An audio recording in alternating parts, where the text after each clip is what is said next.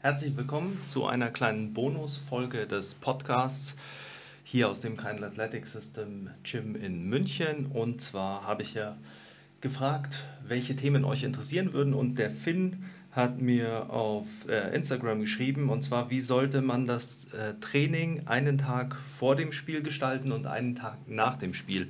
Man muss dazu sagen, der Finn spielt Football. Ich werde aber generell darauf eingehen, ähm, wie wir das handeln für verschiedene Sportarten und warum das ein äh, meiner Meinung nach sehr guter Ansatz ist. Bevor ich euch beschreibe, welche Ansätze wir verfolgen, muss man dazu sagen, es ist immer abhängig vom Trainingszustand. Das bedeutet, je besser und konstanter ich trainiere, desto mehr kann ich am Tag vor dem Spiel machen, weil meine Arbeitskapazität höher ist, meine regenerativen Fähigkeiten besser sind und ich das Training schon gewöhnt bin. Und äh, hier kommen wir auf eine ähm, wichtige Sache. Am Tag vor dem Spiel will ich Übungen benutzen, die ich schon sehr lange mache, weil diese Übungen, wenn ich sie länger mache, weniger ähm, Wahrscheinlichkeit haben, Muskelkater auszulösen. Und man will natürlich am Tag vor dem Spiel primär fit werden für das Spiel. So, nun kommen wir zu den Strategien. Was sind die Aufgaben am Tag vor dem Spiel? Wir wollen ähm, die, das zentrale Nervensystem quasi schon mal in Gang bringen. Wir wollen ein bisschen Spannung in den Körper reinbringen, zum Beispiel auf äh, die Hamstrings auch Spannung bringen, also eine zentral nervöse Spannung. Wir wollen nicht, dass die fest werden oder sowas. Das muss man ein bisschen differenzieren. Und wir wollen ein äh, bisschen einen Pump auslösen, denn gerade wenn man Football spielt, erstens will man gut aussehen auf dem Feld, also ein dicker Arm ist äh, nie verkehrt. Und zweitens ähm, ist es natürlich so, dass man einfach ein besseres muskuläres Gefühl hat, wenn man die Muskeln einmal durchblutet hat. Wir wollen folgende Dinge nicht. Wir wollen nicht an diesem Tag stärker werden, wir wollen nicht an diesem Tag explosiver werden und wir wollen nicht an diesem Tag Muskeln aufbauen. Warum? All diese Dinge hätten längere Regenerationszeiten äh, zur Folge und wir wollen eine Einheit, die, von der wir uns im Prinzip innerhalb von zwölf Stunden erholen. Wir können jetzt bei Wladimir Zatjorski in Wissenschaft und Praxis des Krafttrainings oder Praxis und Wissenschaft, ich weiß es nie genau, können wir nachlesen, welche Einheiten 12 Stunden, 24 Stunden, 48 Stunden in etwa, 72 Stunden in etwa zur Regeneration brauchen. Um das zusammenzufassen, Einheiten, die 12 Stunden ähm, Regeneration nach sich ziehen, sind nicht eben zentral nervös taxiert, denn das zentrale Nervensystem braucht 72 Stunden. Wenn wir es richtig belasten, also maximal explosiv, maximal schnell, äh, maximal kräftig, wir wollen keine Hypertrophie auslösen, wir wollen keine Laktazidenbelastung, denn all das braucht ca. 48 äh, Stunden Regeneration. Das sind immer nur ungefähre Zahlen. Ähm, sondern wir wollen ein äh, Training kleiner, mit kleinen Übungen, mit wenig Lasten und in einem RIR-Bereich von ca. 2 äh, bis 4, sage ich jetzt mal. Also kommt ein bisschen auf die Übung drauf an. Ein Beispiel. Wir fangen an mit einem Warm-up, normales Mobility Warm-up, ähm, um schon mal den Körper in Gang zu bringen, um die Temperatur zu steigern, um in eine Arbeitsbereitschaft zu kommen und um zu sehen, äh, wo vielleicht auch Bereiche sind, die fest sind von der Woche vom Training oder äh, von der Belastung, denen man vielleicht nochmal extra Liebe geben müsste. Dann geht man über in Sprünge. Bei den Sprüngen wählt man Varianten, die äh, erstens eben keine maximale lange Regeneration nach sich, nach sich ziehen, die man kennt. Und zweitens wählt man hier einen Umfang, der ungefähr 50 Prozent ist von dem, was man normalerweise machen würde in einer Einheit, in der man versucht, Gas zu geben.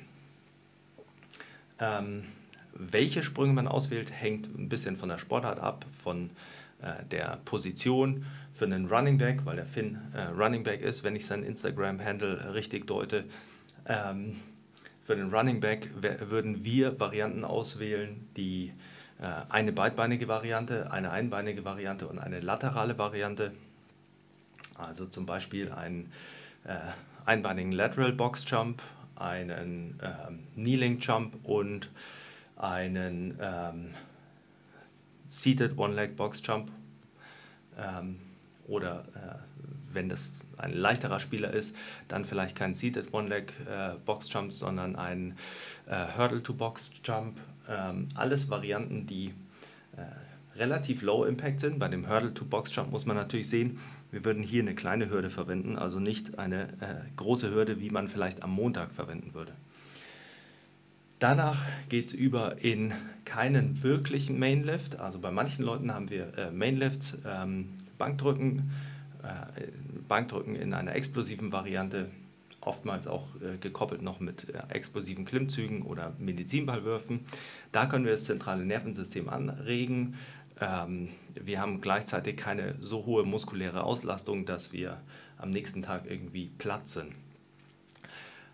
Es geht dann über in Assistance-Übungen, bei denen wir primär darauf achten, dass wir Spannung in den Rumpf bekommen, dass wir einbeinige Übungen haben, um einfach nochmal über eine volle Range of Motion durchzubewegen und natürlich ein bisschen Arme, äh, Pressdowns mit äh, vorzugsweise mit einem Gummiband, äh, sehr einfach, äh, gut zu erholen, 3x15, 3x20 Wiederholungen und ein paar Curls. Warum Curls? Weil ich gelernt habe, dass Footballer äh, gut ausschauen wollen auf dem Feld und daraus ein Selbstbewusstsein ziehen. Und ich finde das vollkommen legitim. Und warum nicht an diesem Tag Curls einstreuen? Natürlich darf man nicht äh, außer Acht lassen, wie die äh, Ernährung und der Schlaf die Regeneration beeinflussen. Dementsprechend muss man an diesem Tag darauf achten, dass man nach dem Training äh, möglichst gleich ähm, also einen Glykogenspeicher auffüllt. Bedeutet, man will einfach verfügbare Carbs haben, Eiweiß ist an dieser Stelle noch nicht so wichtig. Also man kann einen Whey Shake trinken, relativ schnell äh, verdaulich und äh, sich ein paar Carbs reinballern. Hier äh, am besten schnell verfügbare, also nichts groß ballaststoffhaltiges. Danach ähm, will man dann eine, naja, wie soll man sagen, eine äh, normale Mahlzeit zu sich nehmen, die wieder gemischt Kohlenhydrate und äh, Eiweiß äh, beinhaltet und je nachdem, wann ihr dann trainiert, eben noch ein paar Mahlzeiten.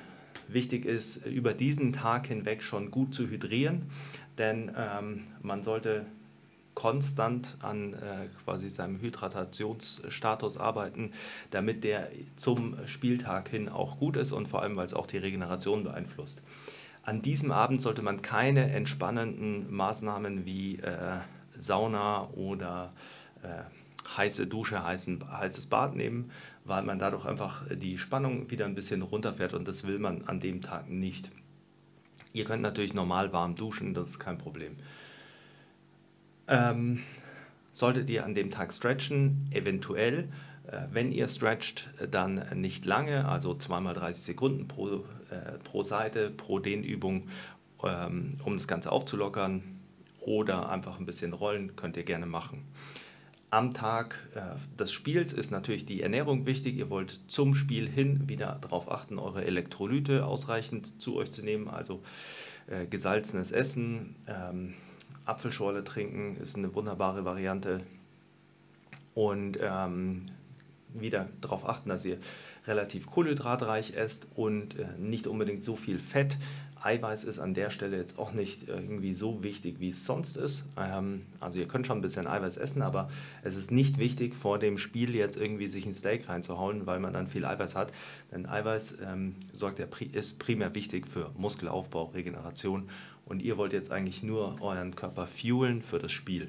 Dann vor dem Spiel wieder ein Warm-up. Dieses Warm-up sollte äh, auch wieder Dinge beinhalten, die zum einen gewohnt sind, also äh, die ihr kennt, damit ihr, das sollte auch nicht zu sehr wechseln, damit ihr eine Routine habt, damit ihr euren Körper quasi schon und auch euren Geist ein bisschen in diesen Spielmodus bringt. Und ähm, gleichzeitig sollte es euch auch durch diese Routinhaftigkeit die Möglichkeit geben zu checken, wie fit seid ihr, woran müsst ihr vielleicht noch arbeiten, damit ihr fürs Spiel äh, richtig fit seid. Also wo hängt noch was, brauche ich vielleicht ein paar Starts an dem Tag mehr, um fit zu werden. Also das sollte nicht nur ein Mobility Warm-up sein, sondern sollte schon eine gewisse Intensität haben. Immer ein bisschen schwierig wegen Team Warm-up und ähm, dann nochmal Besprechung. Am besten äh, oder in den meisten Fällen macht man es eher ein bisschen früher, um schon warm zu werden. Da ist auch ein wichtiger Punkt, je besser ihr in Shape seid, desto leichter fällt es euch, äh, dieses Aufwärmen, den, diesen aufgewärmten Zustand zu halten. Ähm, je schlechter ihr in Shape seid, desto schneller flaut das quasi ab. Dann äh, nach dem Spiel. Football ist ein Kollisionssport. Äh, hier habt ihr natürlich viel Belastung. Dementsprechend könnt ihr äh, tatsächlich ein Eisbad nutzen. Ein Eisbad ist keine äh, gute Regenerationsmethode für das normale Training, weil es hier die Entzündungsantwort inhibiert und die Entzündungsantwort ist ein Teil dessen, wie wir zum Beispiel uns, ähm, wie wir uns an, äh, wie der Muskelaufbau beginnt. Also der erste Schritt der Hypertrophie ist mit einer, ähm, einem Entzündungsprozess gekoppelt. Dementsprechend wollt ihr nicht nach dem Krafttraining Eisbäder nehmen. Ähm, Ihr könnt also ein Eisbad nehmen, ihr könnt ähm, kalt duschen, äh, ihr könnt auch Wechselduschen machen und die auf äh, kalt aufhören. Da ist es nur wichtig, dass man primär die Extremitäten kalt abduscht und nicht äh, einfach nur den äh, Rumpf quasi. Ähm, also ein Eisbad, um die Entzündung zu hemmen. Dann wollt ihr, also weil ihr natürlich Kollisionen habt und das löst natürlich äh, Entzündungen aus und die kann man durchaus unterdrücken, ähm, damit ihr relativ schnell wieder fit werdet. Das ist so ziemlich der einzige Zeitpunkt, außer vielleicht äh, in Trainingscamp-Wochen, in denen ich Eisbäder empfehlen würde. Dann achtet ihr wieder auf eine ausgewogene Ernährung und am folgenden Tag, also am Tag nach dem Spiel, äh, solltet ihr etwas machen, was euren Parasympathikotonus steigert. Also in den meisten Fällen sollte man es eigentlich schon am Abend machen, aber sehen wir der Realität ins Auge. Wenn ihr gut gespielt habt, werdet ihr wahrscheinlich mit dem Team ein bisschen feiern und das gehört auch dazu. Wenn ihr schlecht gespielt habt, dann werdet ihr vielleicht äh, mit dem Team euren Frust bewältigen, das gehört auch dazu. Äh, kann man beides machen, ohne sich sinnlos zu besaufen. Nur meine Meinung. Ähm, und am Tag äh, nach dem Spiel solltet ihr eben etwas machen, um Parasympathikus äh, zu aktivieren. Was dafür natürlich optimal ist, ist spazieren gehen in der Natur. Ich werde nicht müde, das zu sagen. Ähm, leichtes Fahrradfahren, äh, bewegt euch ein bisschen. Also das Schlechteste, was ihr machen könnt, ist einfach nur auf der Couch flacken und äh, Playstation spielen. Das ist keine aktive Regeneration und das ist tatsächlich auch keine gute Regenerationsmethode. Ähm, Darüber äh, kann man relativ wenig diskutieren, denn äh, darüber hat man ganz gute Erkenntnisse. Also leichte Bewegung. Prinzipiell könnte man auch ein leichtes Krafttraining machen, indem man alles durchpumpt. Ich würde an dem Tag kein Krafttraining machen. Ähm, also wenn es ein Sonntag ist, wenn es ein Montag ist und ihr dort eine normale Einheit geplant habt und äh, den Wochenrhythmus einhalten müsst, um eure Einheiten zu bekommen, dann ja, Krafttraining machen. Dann muss man allerdings am besten schon am Sonntag nach dem Spiel eben mit der Regeneration beginnen und kann dann nicht mehr wirklich feiern. Das wäre der Take, wie wir es machen bei Footballern. Ähm, ein interessantes Beispiel, wie man das auch anders handeln kann, hat mir mal der damalige ähm, Athletiktrainer von äh, Red Bull Eishockey München äh, geliefert. Und zwar haben die äh, bei einem Spielrhythmus, bei dem sie Sonntag gespielt haben und Mittwoch gespielt haben, haben sie am äh, Sonntag nach dem Spiel, wenn es ein Heimspiel war, die schwerste Trainingseinheit der Woche gemacht. Unterkörper. Warum? Da hatten sie am längsten Regenerationszeit äh, zum nächsten Spiel und da will man das natürlich dann weghaben. Also man arbeitet dann auch mit der Regenerationszeit, ähm, die man noch zur Verfügung hat. Wichtig ist hierbei auch zu beachten, dass diese schwere Einheit natürlich Unterkörpereinheit war das bei denen dann eingeschränkt ist. Also man kann hier nicht die maximale Leistung abrufen, ist aber vollkommen legitim. Was äh, dann ein Teil des Prozederes war, ist am nächsten Tag in der Früh haben sie eine leichte regenerative Einheit gemacht. Spinning Bike. Wenig Impact, äh, locker durchradeln. Ähm, Eishockey ist auch ein laktazider Sport. Dementsprechend kann man äh, nochmal den Stoffwechsel und die Regeneration so anregen. Und dann haben sie danach eine äh, Mobility und ähm, Form Roll Session gemacht, also Stretching, solches Zeug, einfach um die Regeneration anzuregen. Wichtig ist hier auch zu sagen, den, denen regt den Parasympathikotonus an und Parasympathikotonus ist natürlich wichtig, um sich zu regenerieren. Also auch denen nach dem Spiel ähm, kann man durchaus machen. Keine maximale Intensität, also lockeres Dehnen und dann länger gehalten, tiefe Atmung, ruhig werden, aktiv runterkommen. Ähm, der letzte Punkt, eine Sache, die ich äh, selbst immer miterlebt habe, als ich äh, Praktikum bei Johann Bucher gemacht habe, bei Bayern Basketball bei den Herren. Ähm, die haben ein Pre-Game Lifting gehabt, also direkt vor dem Spiel wurde dort geliftet. Ähm,